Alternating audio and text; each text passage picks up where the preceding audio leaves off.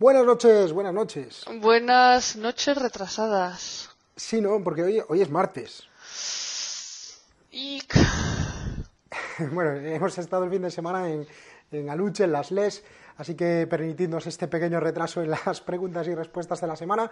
Y tenemos unas cuantas cosas que comentar, ¿no? Tenemos muchas, muchas novedades. Eh, hay, hay grandes novedades. Eh, tenemos una aplicación super mega chachi para buscar las fundas. Eh, la hemos estado testando ahora en las, en las LES. Eh, es genial. Eh, sí, la, la, la, ha hecho nuestro amigo Kike Turri y la verdad es que nos permite no solo ver las fundas que lleva cada juego, sino incluso almacenar varios juegos para, para poder optimizar el número de paquetes.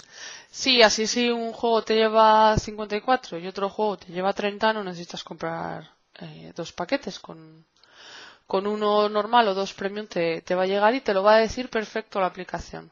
Además es sí, gratis. Cierto, es gratis. Podéis descargarla en el Google Play. De momento solo para Android. Vale, estamos dándole caña a esta versión. Y podéis descargarla buscando Zacatrus, pues será la primera que os salga. Se llama Zacatrus Anfitrión. Esa es. Y, y creo que también permite escoger jugador inicial y todo. Sí, con salen quequitos, dibujos muy chulos que son, son de casa, los dibujos también. Eh, sí, un saludo a Pablo y gracias por el curro. Agradecimientos. La aplicación es genial. Pues ya sabéis, podéis descargarla desde ya mismo. Le hemos estado dando caña efectivamente este fin de semana y funciona a la perfección. Para comprar las super, super mega fundas de Zacatrus también. Más cosas. Más cosas. Eh, muchísimas gracias a todos los que nos han saludado en las, en las LES. Eh, me parece genial poner cara a, a las personas con las que hablamos habitualmente.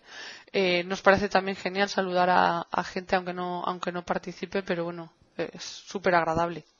Sí, muchas gracias a todos por las muestras de cariño, por los ánimos, sí. con los vídeos, con el canal, con el trabajo que hacemos y efectivamente poneros cara, si participáis es una maravilla y si no participáis pues también poner sí. cara a gente que está ahí, a esos a esas visualizaciones que aparecen, pues siempre es genial saber que hay gente ahí detrás que nos apoya y que nos ayuda, siempre levanta el ánimo, ¿verdad? Pues sí, porque hay veces que, bueno, pues que estás haciendo cosas y, y no sabes cómo, cómo va a encajar y, y es verdad que la gente que, que hemos recibido quejas, pues, pues es verdad que, que a veces solo se oyen las quejas y es súper agradable eh, saber que hay gente ahí que, que, se agra que agradece.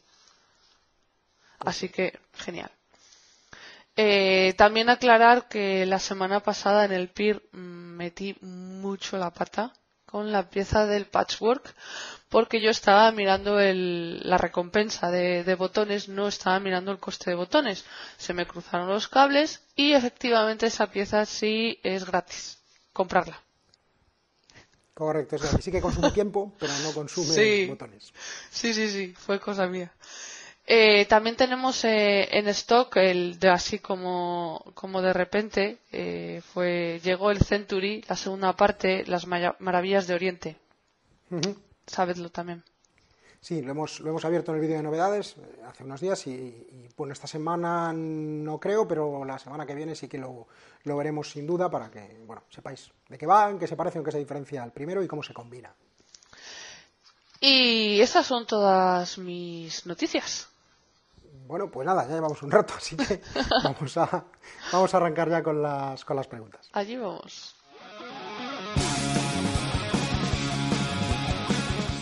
Pues vamos con las preguntas. Venga. Vale, tenemos la primera pregunta, mm, es del PIR anterior, que no entró porque se hizo tarde.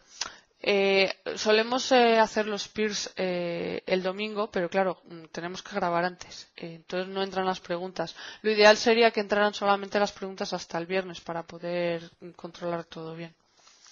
Uh -huh. la pregunta. El juego Duplic está agotado y está agotado en Asmodee y no hay anuncio de reimpresión. Sí, pues es lo que es lo que lo que pudimos ver, que no efectivamente parece que no de momento no se anuncia la reimpresión, no, no sabremos si, si volverá. No. A veces pasa. A veces pasa, sí. Rubén Torres Pérez, eh, ¿qué tal Coloreto o Aventureros al Tren para jugar con sus padres? No tienen ningún tipo de experiencia en, en juegos de mesa. Yo creo que Coloreto, aunque eh, va bien en cuanto a mecánica y reglas, eh, para dos se me puede hacer un poco sosito, ¿vale? Porque es un juego para, para más. Eh, funciona a dos, tiene reglas especiales a dos, pero es más divertido con más gente, aunque pudiera valer, ¿eh?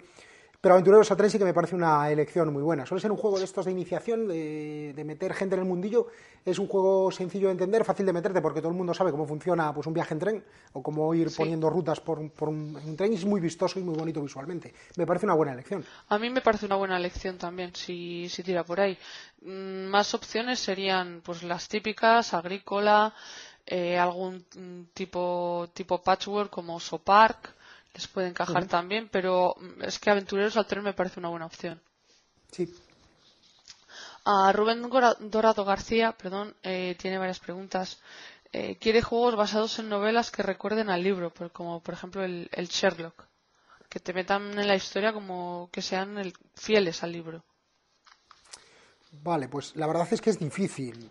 A mí se me hace difícil. Normalmente las temáticas, aunque vengan de libros, de películas, de videojuegos, suelen estar un poco Mm, no digo pegadas o metidas con calzador, pero bueno, están como adaptadas para, que, para que encaje.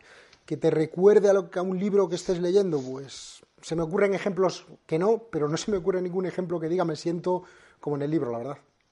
A mí tampoco se me ocurrió ningún ejemplo creo recordar que le han dado alguna opción en, respuestas, pero ahora mismo tampoco la recuerdo. Eh. Vengo un poco reseteada de las les.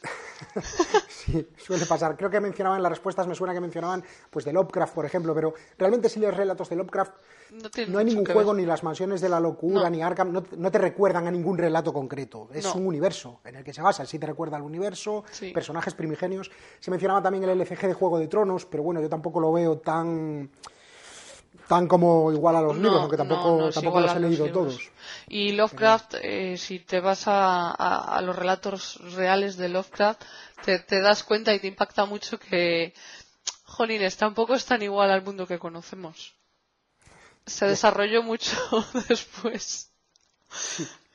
Eh, juegos de Disney no infantiles. Eh, creo recordar que ahora se ha estado hablando de uno no recuerdo bien el nombre, pero que son los malos de Disney y, sí que ha tenido bastante impacto. No recuerdo el nombre, pero no se me ocurre. Pues yo no caigo, no caigo. De Disney, claro, si quitamos toda la saga de Star Wars, que ahora es de Disney, ¿no? bueno, vale, pero... pues de los del Disney clásico, digamos, yo tampoco caigo en ninguno. sé que hay alguno infantil, uno que es estilo Pictionary, que es de, hmm. de Disney, que viene con una caja plateada, pero, pero así para corte adulto, no. Y nos pide también juegos de Marvel. De Marvel solo se me ocurre el famoso este de dados, Marvel Dice Masters, creo que se llama. Sí. Eh, pero no, no recuerdo ninguno así de tablero a lo grande de, Marvel, ni de cartas siquiera, digamos como juego más grande que el, que el Dice Masters. Sí que hemos hablado varias veces de esto, que no hay juegos así muy grandes de, de, esta, de esta clase de, de franquicias, porque ya un juego es caro, es caro de por sí, es caro producirlo, es caro desarrollarlo y al final es, incrementar mucho el coste. Sí, por la licencia, claro. Sí, por la licencia. Podemos pensar en, varios ejemplos que hemos tenido, que el juego se encarece muchísimo. Entonces, pues parece normal que no, que no haya mucho. Eh, luego, sobre la pregunta que había hecho de Oh My Goods, Ah, son recursos lo que busca, pero que sea pequeño si, si no le va finalmente el estilo. Sí, porque eh, recuerdo que nos había comentado si de un juego parecido y no teníamos muy claro si era por tamaño o por, o por mecánica. Sí. Eh, buena recomendación el, el, Black Hills en este caso, sí. Sí, va por ahí.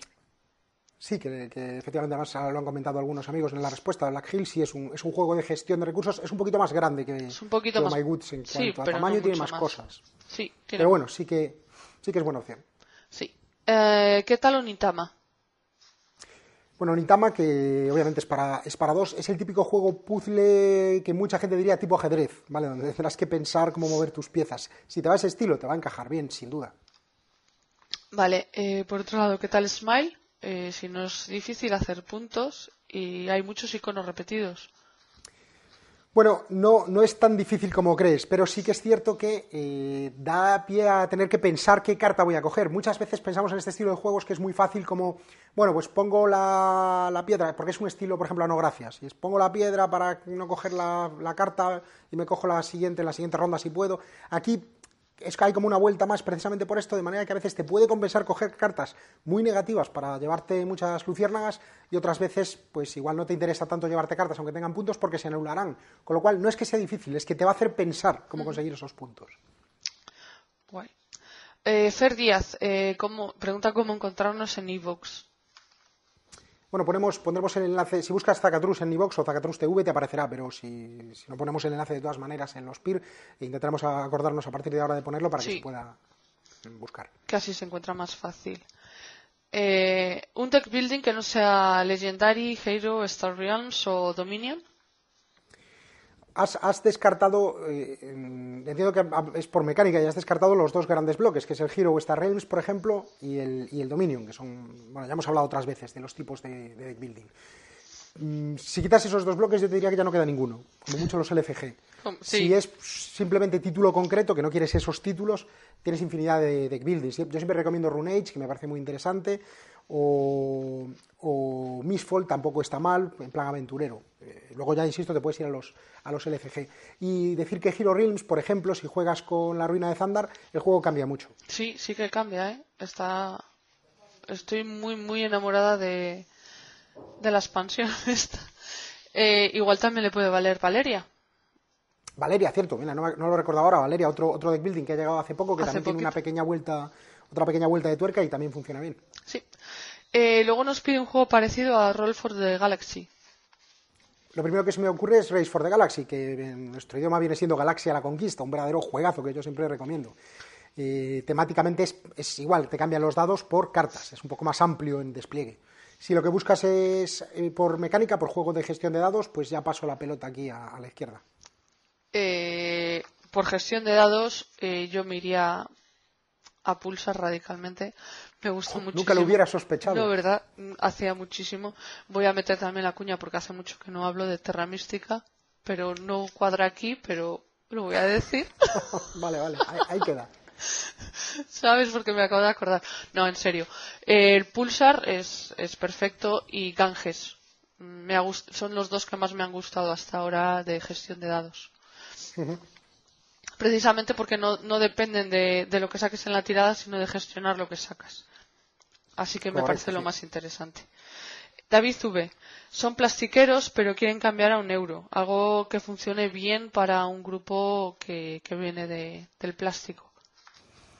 Vale, vamos a ver, yo creo que la, respuesta obvia que daría mucha gente aquí es Blood Rage, por ejemplo, ¿vale? Pero mm. yo que soy plastiquero, igual que tú, mm, no me parece una buena opción para un para no es una buena opción entrar por Blood Rage. Lo digo por si te suena, ¿vale? Yo no iría por ahí. Eh, supongo que la respuesta obvia más correcta sería Scythe. Es la más, evidente. Sí, eso más evidente, esa es la palabra, sí. Y si no, ya te tienes que ir a algo más eh, casi de, ocupar mesa. Vale, está pensando en Lord of Hellas, Lords of Hellas, o, o bueno, Rising Sun, pero Rising Sun al final es parecido a Blood Rage, yo no iría tanto por esa línea. No, yo no iría por ahí tampoco. Eh, deberían encontrar la belleza de la madera y a lo mejor encontrar el camino en clanes de Caledonia. Me parece, me parece una buena opción cambiar radicalmente y, acostumbrarse a, la madera precisamente. Es un juego muy bonito. Eh, tienes eh, cada recurso y esto es de, una forma. Me parece bonito. no sé si a lo mejor podía te, voy a dar una sugerencia más que se me acaba de ocurrir ahora, porque si te va el tema Meritrash, no te importan juegos densos o profundos. Eh, Fief, Fief, o como queréis pronunciarlo, eh, puede ser una, buenísima opción porque es un juego es, un juego profundo, es un juego de estos que tienes que leerte el manual con calma y que te llevará tiempo jugar, pero sí que puede entrar sobre todo si tienes los edificios de plástico, que no son necesarios, pero sí que te ayuda a, acercarte casi en plan Ameritrash y es un juego de gestión muy interesante. Sí, eh, si quiere ampliar más la pregunta y, decirnos eh, si va por un lado o por el otro, pues perfecto. Ah, David López eh, nos pregunta si conocemos el modo, modo oficial solitario de Outlife. sí que hemos hablado de él alguna vez. Sí, es un, es un print and play semi-oficial que se puede descargar, que es, mm. digamos, avalado por, la propia editorial del juego, pero bueno, no, no está dentro del manual del juego ni nada, esa parte, es eso, print and play, lo descargas. Sí. Yo, no lo he probado. Tiene buena pinta, lo tengo en la lista de pendientes. Lo que pasa es que esa lista cada vez es más larga, pero sí que pinta bien. Sí, vamos ampliando lista. Eh, nos pregunta también si estaremos en Córdoba. Pues sí, no, en principio estaremos por allí. Eh, si no pasa nada malo, muy malo, vamos a estar. Eh, Adrián Riaño, juegos cooperativos sencillos para introducir jugadores en el mundillo. Me encanta que me hagas esta pregunta, porque además yo siempre he dicho que para incluir, eh, perdón, para introducir eh, jugadores en el mundillo no hay nada como un cooperativo. Llama la atención, sobre todo porque la gente, gente totalmente ajena, digamos, no termina de entender muchas veces que es un juego cooperativo, que es esto de jugar contra el juego. ¿Estás hablando de un videojuego? No, es un juego de mesa, pero un juego de mesa como juego contra el juego. Entonces, suele ser buena opción. Yo siempre, siempre, siempre he dicho lo mismo. Los que mejor me han funcionado ha sido la isla prohibida o el desierto prohibido, que creo que tú mismo lo mencionabas en tu respuesta. Si no encuentras el desierto, la isla es una opción muy buena, la isla prohibida. Y si no, también me ha funcionado muy bien Zombicide. Es más grande, es más caro, es más, ocupa más, pero a la gente le resulta muy fácil meterse en el juego y, lo disfruta. Sí, eh, si nos vamos a grandes opciones, eh, las mansiones de la locura no me parece tan mala opción. Va a ser más difícil de entender, pero es verdad que atrapa más. Entonces, eh, dependiendo de grande o más pequeño. Ah, Rubén Fernández. Pregunta si alguna vez te has cargado una caja con el cúter. No, no, hay que tener Confiésanos si has tenido que dejar algún juego en la estantería porque lo has cortado. No, no, de hecho es, difícil, aunque igual en el vídeo se ve rápido y parece que es fácil cargarse la caja, es difícil, porque pincho entre el, borde y la caja, con lo cual el cúter ya se hunde y va encarrilado, es, aunque si el movimiento sea rápido, no, hay manera de romper la caja. Ya, la verdad es que es difícil. Eh, nos pregunta también si echamos de menos alguna temática en los juegos. Pues esto ya lo habían preguntado alguna vez y yo dije en su momento y repito que eh, supongo que esta formación profesional he hecho en falta eh, temática en plan informática. Vale, hay algún acercamiento, pero, muy poquito. Y no, no sé, supongo que debe dar, ¿no? Es un mundo que debe dar para mucho. Yo tengo muy poca imaginación y nunca he echado en falta ningún tipo de temática. Al final hay muchas cosas ahí. ¿No echas en falta la espada y brujería? Qué gracioso. ¡Qué gracioso! ¿Alguna vez nos ha llamado a diseñar un juego? Eh, no, a mí no, nunca. No valgo para eso. No, a mí tampoco. Eh, me gustaría, ¿eh? Me, parece increíble la gente que, diseña juegos. Eh, los admiro muchísimo a los diseñadores en general. Es la leche. Sacar algo así me parece la leche. Converse Chaos. un juego competitivo que use un dado de 20 caras un juego competitivo. Quitamos los obvios de D&D, que usan dado de 20 caras. Eh, bueno, se me ocurre una expansión de, de, zombie, de dados zombie, la última, la del autobús escolar, que quiero recordar que era un dado de 20 caras gigante. Pero fuera de ahí, mm, no sabría decirte. Eh, han hecho una... En las respuestas hay una, una respuesta muy buena. El Fórmula D usa un dado de 20 caras. Cierto, sí. Y creo que no se nos ocurre mucho más. Un juego de terror con cartas para cuatro personas. De terror, de temática de terror, con cartas, pero de terror de verdad. O sea, no que se ambiente en, algo de terror. Pues te diría que o te vas al símbolo arcano, que es más dados que cartas. Te puedes ir a, lo diré, este que es semi-roll, eh, espinas. Necesitas algo de imaginación o si no, vete a Arkham LCG. Para cuatro necesitas dos cajas, pero funciona. Sí, si es eh, terror y cartas, mm, es lo único que, se me ocurre. Uh, Luigi, ¿volverá Tokaido? Pues no tenemos noticia, la verdad. Ni idea. ¿Y alguno parecido?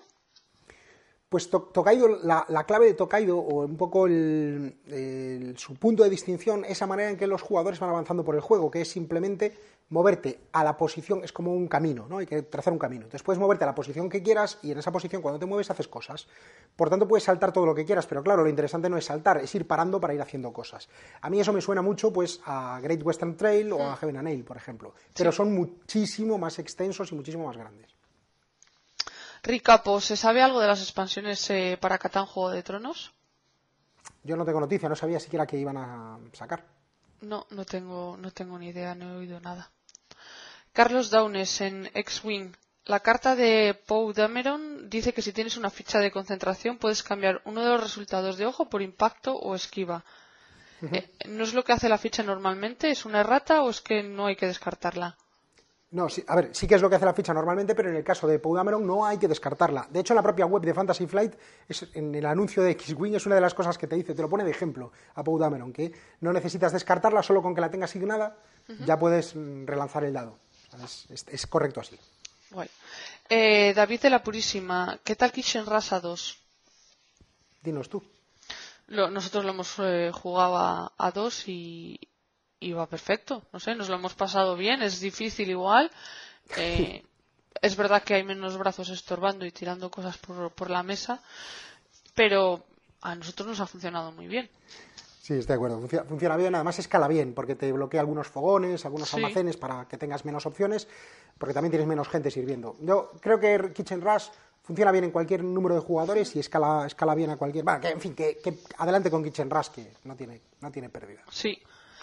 Bemet Joel, en Carcassonne, el río en su nacimiento y final tiene un único prado. Sí, la expansión del río, tanto el río 1 como el río 2, en, el inicio y en el fin, el prado es único. De todas maneras, esto puede dar que pensar, bueno, entonces, si el prado es único, todos los prados finalmente serán únicos. No, no, hay caminos que te cortan. De hecho, hay una, quiero recordar que hay una pieza especial de la expansión del río, no sé cómo se puede conseguir, la verdad, pero me suena que, existe, creo que lo he visto en la BGG, que precisamente corta el prado en dos. Pero es una pieza diferente, una pieza especial. Otto Rinneken, eh, su copia de Stone Age trae más recursos de los que ponen en el manual. ¿Se pueden usar o son de backup? Yo creo recordar que en Stone Age no hay recursos limitados, con lo cual podrías usarlos. Es muy típico, o era muy típico en algunos juegos, como Stone Age, de, de tiene algunos así, eh, o por ejemplo en, en Aventureros al Tren pasa lo mismo, que que tienen, vienen más recursos de los que te indica el manual, ¿vale? Pero no pasa nada, puedes usarlos perfectamente, los, vienen como suplentes. Casi, casi estoy, apostaría que en el manual te dice que, que, tienen que venir como mínimo 16 recursos, como mínimo 18. Sí, eh, creo recordar también que en el manual pone que los recursos son ilimitados y que los puedes cambiar por otra cosa. Sí, así que bueno, que vengan de más, que vengan de más siempre está bien. Ah, ¿Alguna noticia de la expansión?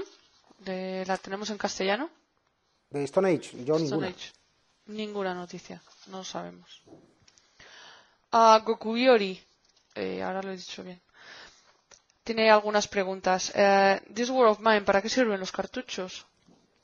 Es un tipo de mercancía más, como puede ser, pues, la, bueno, qué sé, las hierbas, los trozos de cosas, es, es para, para, poder intercambiar por ahí, comerciar con ellos, tienen un valor. O sea, no, no valen como arma, vaya.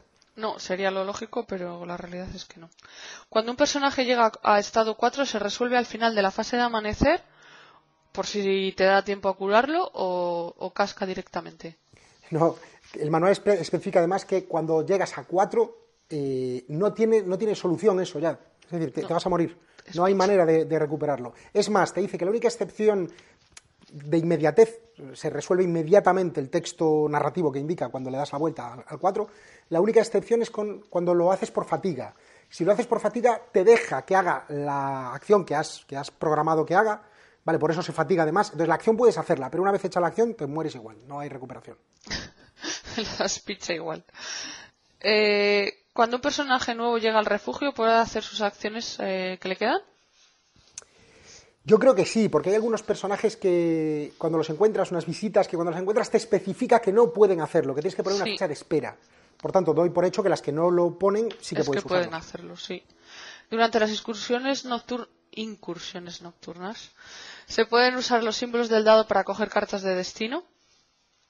Que yo sepa, la verdad es que el, manual de, de, This World of Mine eh, es útil para aprender a jugar, para empezar a jugar ya, pero luego te, deja bastantes dudas. Sí, deja muchas lagunas. Un poco, peculiar. Yo en esto te diría que el manual especifica que lo de coger cartas en los dados es exclusivamente en combate. Si no es un combate, yo diría que no puedes. Yo diría lo mismo también. Eh, solo se gana si sobrevive un personaje inicial y tiene los estados en dos o menos, ¿no? Correcto, al menos con la caja base. Sí, de momento es así. Sí, es muy difícil. O sea, yo creo que la, la pregunta va encaminada Sí, sí, que no estás haciendo nada mal, que es así. Sí, es así. Ah, luego en Pathfinder de cartas. Si consigues una merced y tienes más cartas de las que puedes llevar, ¿puedes moverte a otra localización y dársela a otro personaje? Eh, no, de hecho hay varias cosas mal ahí. Primero, no puedes tener más cartas de las que te caben en la mano por, el personaje, con lo cual ya no podrías hacer nada con ella. Pero además es que no puedes moverte y darle la carta, eh, porque el, turno funciona al revés. Dar una carta es lo primero que se hace en el turno y se hace en la localización en la que estás, con lo cual olvídate de moverte. Luego ya podrás moverte, pero ya no se lo podrás dar hasta el siguiente turno. ¿Solo se pueden hacer unas de las acciones opcionales por turno? Bueno, las acciones van en orden. Creo que te habías respondido tú mismo, me suena haberlo visto. Sí, sí, sí, van, van, por turno, con lo cual eh, la respuesta sería no, vaya.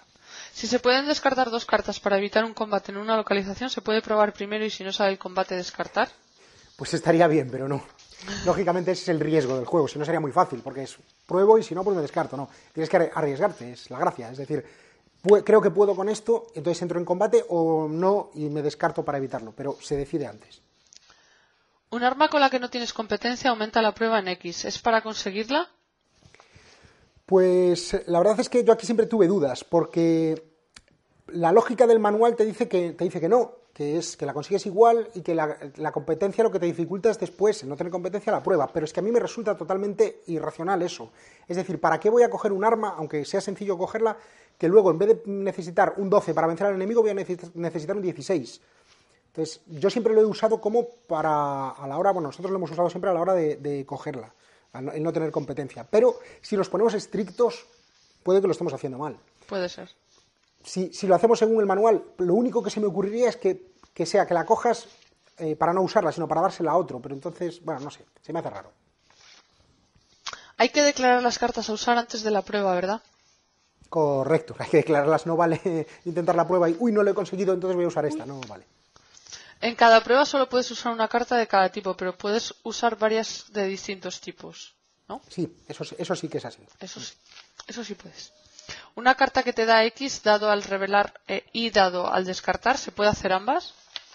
No, tampoco. Nuevamente es lo mismo. Tienes que arriesgarte. Es, puedo revelarla y tengo un dado de 4 más, por ejemplo, o puedo descartarla y tengo un dado de 12. Yo veré lo que hago.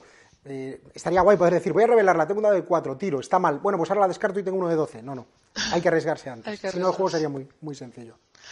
Vamos a beber un poco de agua, que yo todavía estoy con la voz un poquito. Vale, pues ahora volvemos. Eh, pues vamos a seguir con, las preguntas. Venga. Vamos allá. Yubei llamada eh, Pathfinder, el juego de cartas, tiene otras tres cajas base. Sí, bueno, de hecho no es una pregunta, nos lo, nos lo confirmaba, porque el otro día hablábamos, hablábamos de esto y sí, yo, a mí me sonaba, o sea, bueno, estaba seguro de que había una caja de piratas que David había dicho en su momento que ya no, que no iba a sacarla seguro, y me sonaba que había otra más, una segunda extra, digamos, sería la tercera caja, vaya, que decían que igual sí que la cogían. No sabía que había una cuarta caja. O sea, la base y tres más, nos confirma. Y además nos dice, nos dice cuáles son.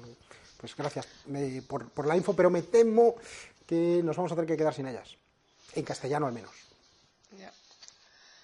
Sandra Vega nos pide un juego para 6 o 7 que no se haga eterno. el portero Baldomero es rapidísimo.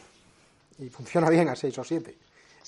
normalmente, si quieres un juego rápido, vale, por si te vas a meter a Arkham, Arkham Horror, el de tablero, que te vale para 6 o 7, mm, no va a ser, o sea, será eterno, efectivamente. Entonces, si quieres uno, uno más rápido, vas a tener que irte un filler, creo yo, un party, algo de esto. Entonces, por eso te digo, el portero Baldomero te va a ir bien, o Zombie te irá bien, pero son mm. juegos muy, muy leves. No sé si a ti se te puede ocurrir alguno así. Eh, nosotros lo que jugamos a 6 es, eh, a veces incluso trampeando, hemos jugado Mansiones de la Locura con 6 personas, pero claro, se, hace largo, se hace largo seguro. Se hace largo. Y zombicide, pues bueno, depende. Depende. Estaba pensando en Seven Wonders, por ejemplo. Nunca me acuerdo de él cuando hablamos de grupos grandes. Es un juego que no lo tengo en la cabeza con grupos tan grandes, que llega hasta siete, precisamente. Y bueno, ese no se hace tan largo, pero bueno, tampoco es un filler. No, no es un filler. Entonces, no sabe. Sandra, dinos eh, exactamente si, si te vale algún filler y, y si no, pues eh, zombicide. Eh, ¿Qué tal Euforia eh, y la jugabilidad? Bien, es un euro de gestión de acciones y trabajadores. Como todos los euros, tú vas a lo tuyo, haces tus cosas, e intentas ser más rápido o mejor que los demás y ya está. Puedes jugar todas las veces que quieras, que no hay ningún problema, no hay parte narrativa. Y al final, como todo, es, los euros normalmente, esto sobre todo de gestión de trabajadores y acciones, decántate por, eh, por temática. Porque las mecánicas pueden variar, por supuesto, no digo que sean todos iguales, pero, pero son parecidas y suelen funcionar todas bien. Euforia no tiene ninguna en particular, entonces con lo cual, si te gusta esa temática así de utopía medio ciberpunk, no es ciberpunk, bueno, es una utopía rara, pues, pues bien. Sí, eh, es mejor eh, incluso coger el juego por algo, por algo visual que te llame la atención. Javier Castro Zamora, eh, la opinión sobre Feudum, que le recuerda un poquito a la sobrecomplicación que tiene el Agra. Pues sí, de hecho, esta semana que sacábamos el vídeo de Feudum, esta pasada semana, eh, varios habéis comentado precisamente lo de, uff, parece un poco complicado. Eh, sí, sí que lo es. Feudum pretende ser un juego muy completo, donde puedas hacer muchas cosas, donde no haya una línea para jugar, sino que puedas jugar de mil maneras, tratar tu estrategia de mil formas y ganar de mil formas. Vale, hasta cierto punto recuerda algunos profundos como el FIEF que mencionaba antes, pero eh, sí que es verdad que es profundo en exceso, no en exceso, exceso es una palabra fea, quiero decir, no es que le sobren cosas, es, es, que es para un grupo de juego que no tenga problema en echarse una partida de cuatro horas. Sí, es un juego muy específico para un público muy específico. Correcto. Estoy de acuerdo. Eh, Ana C., eh, ¿iremos a Yokos? Pues no, me temo que este año sí que por Yokos no pasaremos a ver en un futuro. No, un saludo para Ana C. Eh, Lore, ¿traeremos Descent de nuevo? Y pues sí, creo que está para reponer en, nada. Me suena que lo habían anunciado para el tercero o cuarto trimestre de año, así que supongo que llegará en nada y, lo tendremos, claro. Eh, si no se retrasa. Cierto. Ah, David Aparicio nos pide que seamos sinceros, que no tenemos vídeos de opinión por si alguien se cabrea. Me alegra que me hagas esta pregunta. sí. A ver, eh, no. Con, absoluta sinceridad, nadie se ha cabreado nunca por una opinión. Es más, cada vez que alguien nos ha pedido opinión de un juego, la damos. Hace un momento nos acaban de pedir una de Feudum y la hemos dado. Sí, sí. Eh, nadie tiene por qué cabrearse. Cuando tú sacas un producto al mercado, eres consciente de que te lo pueden criticar si a la gente no le gusta. No, no veo ningún problema. Ni creo que le vaya a gustar a todo el mundo, ni creo que le vaya a disgustar a todo el mundo. Por eso hay tantas diferencias de, juegos. Mientras, mientras mm, hagas tus críticas constructivas o, o, es tu opinión sabiendo que es una opinión, eh, pues no hay ningún problema. Sin faltar el respeto ni cosas parecidas, no, no, o sea, hay mucha gente que vive de los juegos, eh, autores, editores, ilustradores, con lo cual esa gente hace su trabajo. Un juego pasa testeos hasta llegar al mercado. Que a ti no te guste o que a mí no me guste no quiere decir que el juego sea malo. Entonces, no tenemos problema en dar opinión. ¿Qué pasa? ¿Por qué las limitamos? Pues las limitamos por, por un par de motivos. Uno, que precisamente Esther lo ha comentado alguna vez, mm, visto desde el otro lado, y es que si yo te doy una opinión del juego, mi opinión, que a mí el juego no me gusta, pues porque no me gusta ese estilo, igual te condiciono y no pruebas si te estás perdiendo un gran juego a mí eso me, a mí eso me parece muy grave. Y luego también me parece muy, muy grave cuando ciertas personas no valoran eh, que decir su opinión puede hacer mucho daño. Y una opinión es una opinión, pero si tienes influencia, eh, una opinión puede hacer mucho daño. Hay que ser cuidadoso, porque el que a mí no me encaje un juego no quiere decir que el juego sea malo. Y yo creo que muchas veces están esperando que digamos, es que este juego es malo cuando en realidad eh, no me, parece, me parece muy difícil que un juego que llegue al mercado sea malo. Completamente de acuerdo. De hecho, decía que había varios motivos. Uno era este que comentaba de que puedes condicionar a otra gente. Eh, vale, que ese es fácilmente rebatible diciendo, bueno, allá cada uno, yo sé que es una opinión y que no, no tiene por qué condicionarme, ¿vale? Pero hay otro, hay otro motivo que es, hay muchísimos juegos en el mercado, ¿para qué vamos a perder el tiempo hablando de cosas que no nos gustan? O sea, no tiene sentido. No, vamos hablamos, hablamos más de lo que nos gusta, claro. Claro, es, lo que decías hace un momento, es decir, polémicas no. si hay gente que está esperando que, le quitemos la piel a un juego, no, no tiene sentido. Primero, porque dudo que haya un juego que se merezca que le quiten la piel, lo dudo mucho. Y segundo, pues porque si no me encaja, no me encaja y no tenemos problema en decirlo, pero habrá gente y grupos a los que le, a los que le guste. Os voy a, poner un ejemplo. Que sí les encaje. Eh, y luego, muy importante, pensad que hay muchísima gente que come de esto, ¿eh? Sí, sí, me lo parece, me parece muy serio. Correcto. Os, pongo un ejemplo muy, muy, muy concreto que es muy extremo, pero, pero vamos, creo que lo ilustra bien. Yo soy de juego, lo sabéis, de juego Ameritrash, de juego profundo. Me gustan los euros. La gente piensa que no, pero me gustan mucho los euros, sobre todo cuando me dejáis en paz y no vais a atacarme ni nada, que yo voy a lo mío. Eso me gusta mucho. Eso no va a pasar. vale, eso me gusta mucho. Pero, por ejemplo, los, los fillers pequeños, así, estos rápidos de risa, no me suelen hacer gracia. Pero mm, Dados Zombie, por ejemplo, me parece un juego interesante. No, y lo he dicho más de una vez. No voy a tacharlo de malo porque no me cuente una historia de zombies y tenga que escapar y me sienta ahí moviendo. No. quiero decir, es para lo que es y ya está. no, el mejor ejemplo con Massive lo tenemos con el azul. Un juegazo. Bueno, en fin. Y no le gusta. No, no me gusta. Qué desastre. Eh, siguiente pregunta.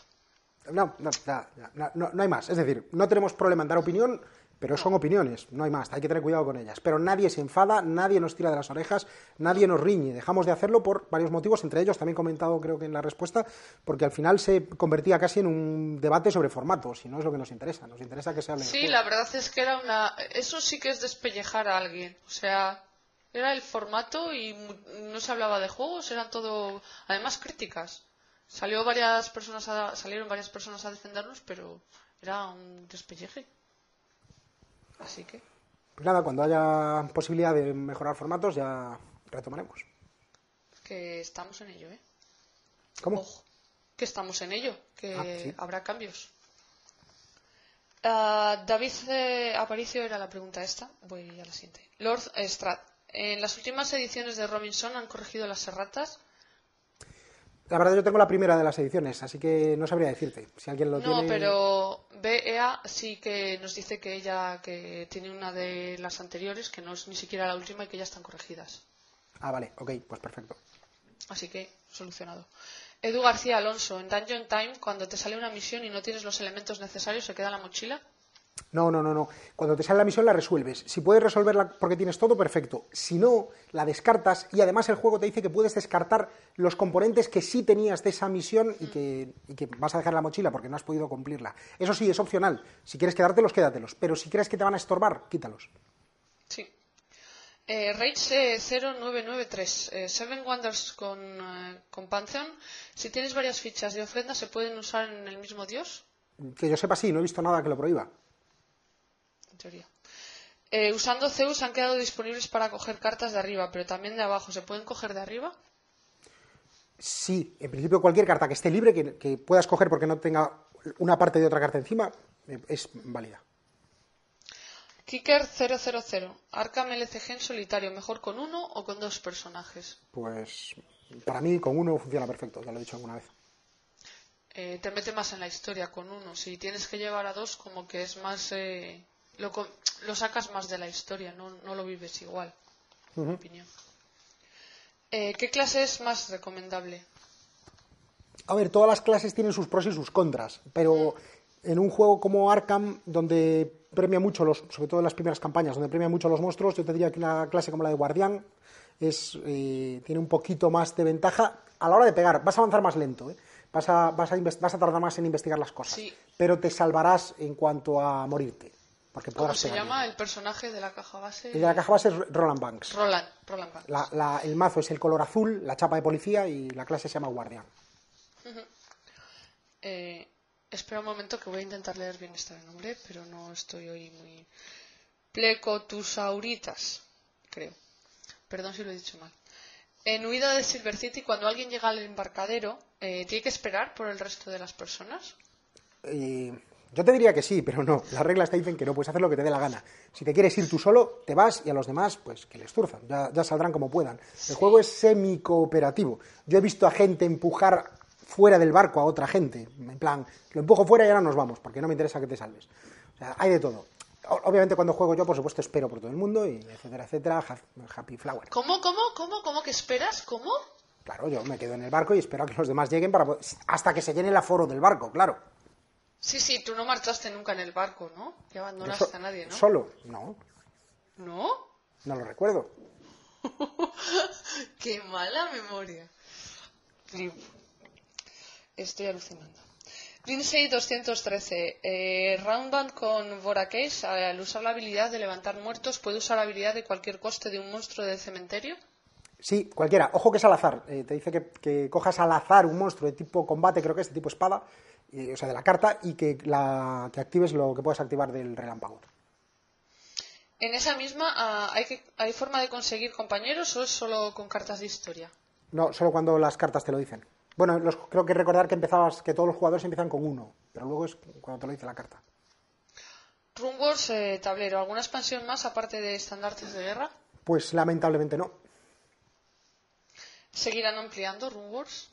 ojalá, pero me da a mí que eso está, está caput. Pero ojalá, ojalá. Eh, Rafa López, ¿qué pensamos de la digitalización de los juegos de mesa? Hemos hablado alguna vez de esto. Eh, que conviertan un juego en digital, como por ejemplo Through the Ages que hablábamos hace poco, me parece bien, tendrá su público. Yo prefiero jugar en tablero, entiendo que hay gente que prefiera jugar en digital, o habrá gente que prefiera pues mitad y mitad, si puedo jugar en tablero bien, y si no, porque estoy a distancia y demás, pues juego en digital, me parece estupendo. Si nos referimos a la digitalización de meter aplicaciones y demás, ya lo he dicho muchas veces que yo estoy a favor. A mí una aplicación como la de las mansiones me parece perfecto y no le veo ningún problema. Eh, nos comentaba también eh, Rafa López sobre las reservas. Eh, cómo funcionan las reservas y, y, si se pueden hacer hasta el último día y, bueno, eh, sí perdón. Dinos.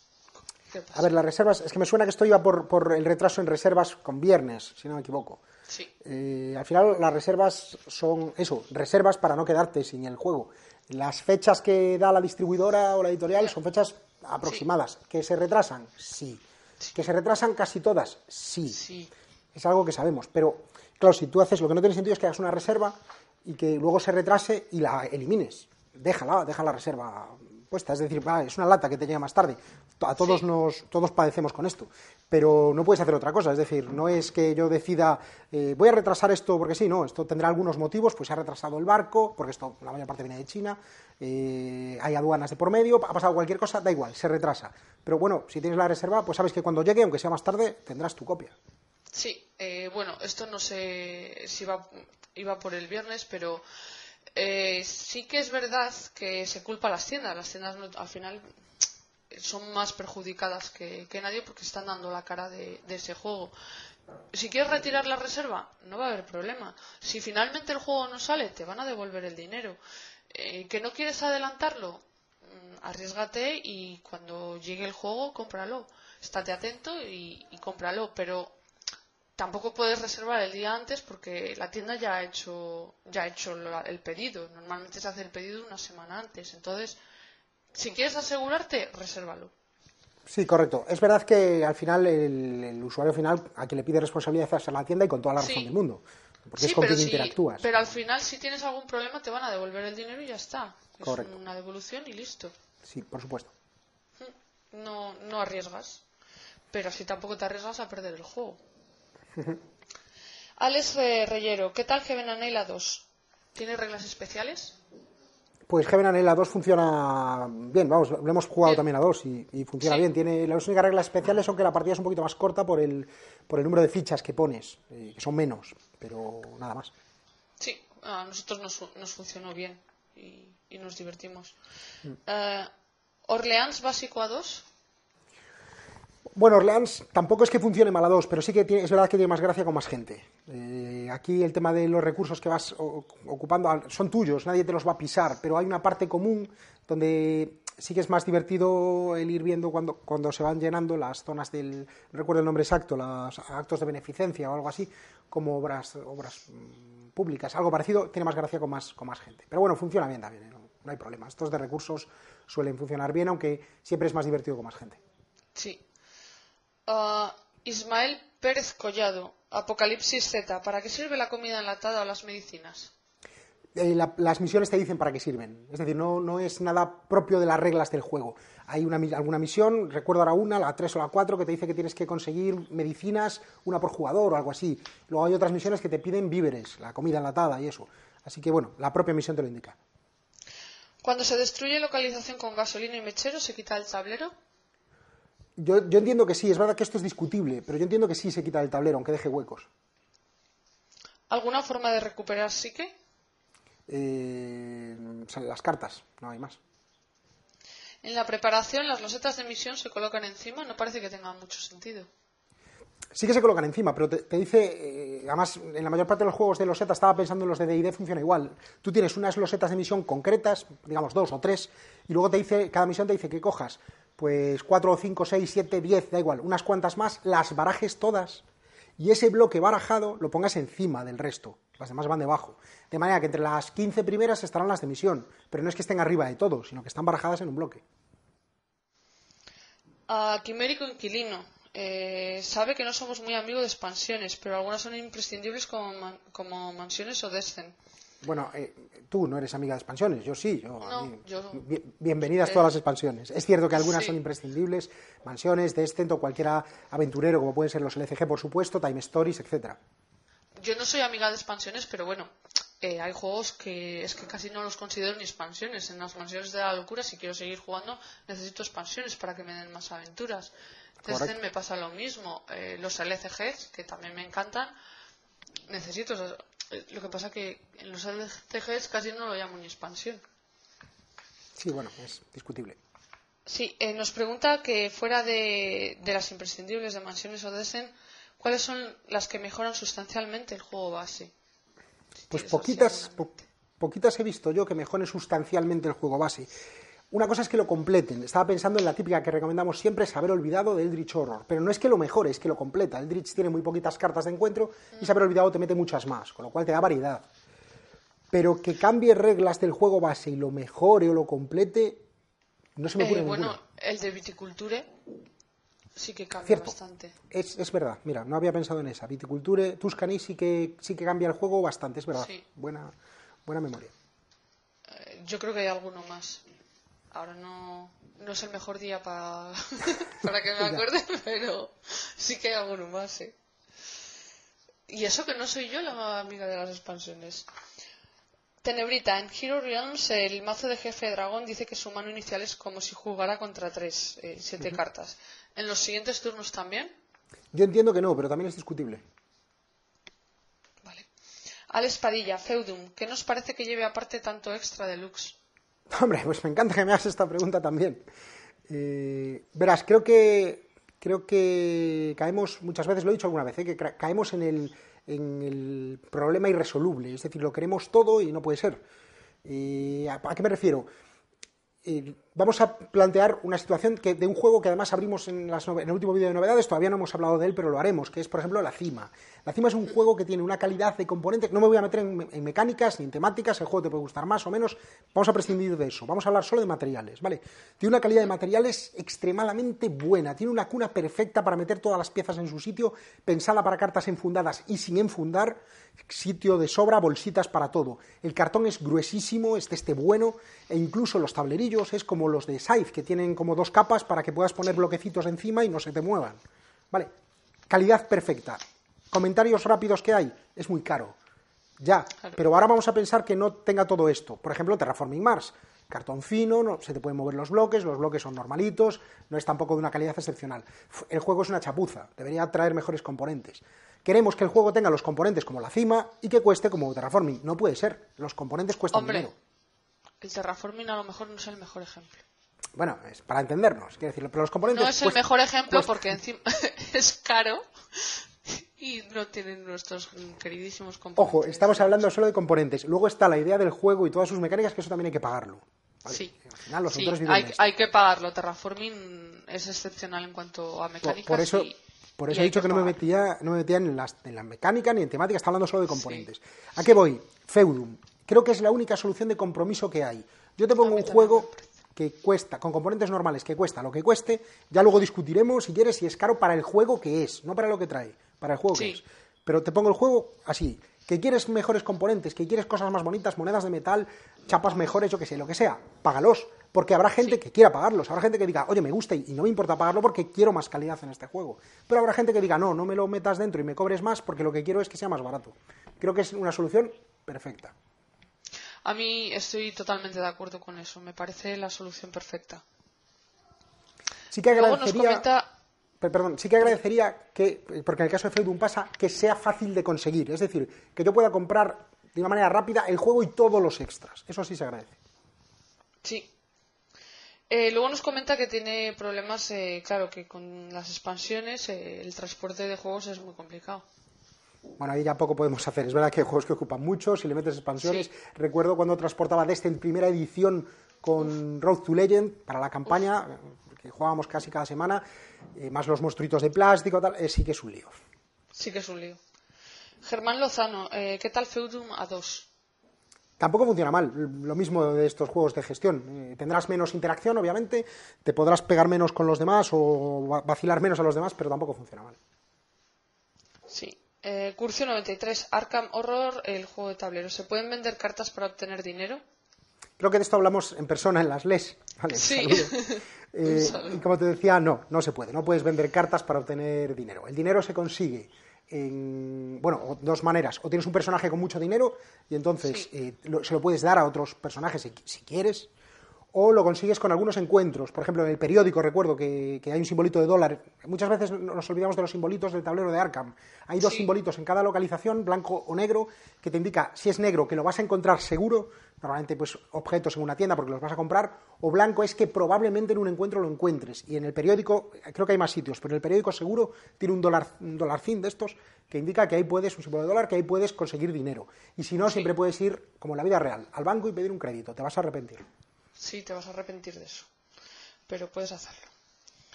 Si un monstruo viene hacia ti, ¿se hace tirada de horror? En el movimiento del monstruo, en la fase de mitos, no. En la tirada de horror se hace en el combate. Cuando empiezas un combate, lo primero, primero, primero es tirada de horror. Y luego ya decides si combates o te vas por patas. Pero es cuando empieza la fase de combate, digamos. Pablo de Lera Rodríguez, ¿Orleans o Altiplano? Muy parecidos. A mí Orleans por temática. La temática altiplano no me atrae, la de Orleans me gusta. Por bonito, me parece más bonito altiplano. Eso iba a decir, que altiplano es, muy bonito. Era nuestra última pregunta. Vale, pues nada, hemos salvado aquí semana y media.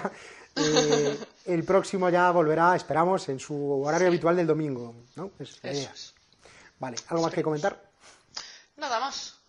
Pues nada, pues nos vemos eso, el domingo. Buena semana.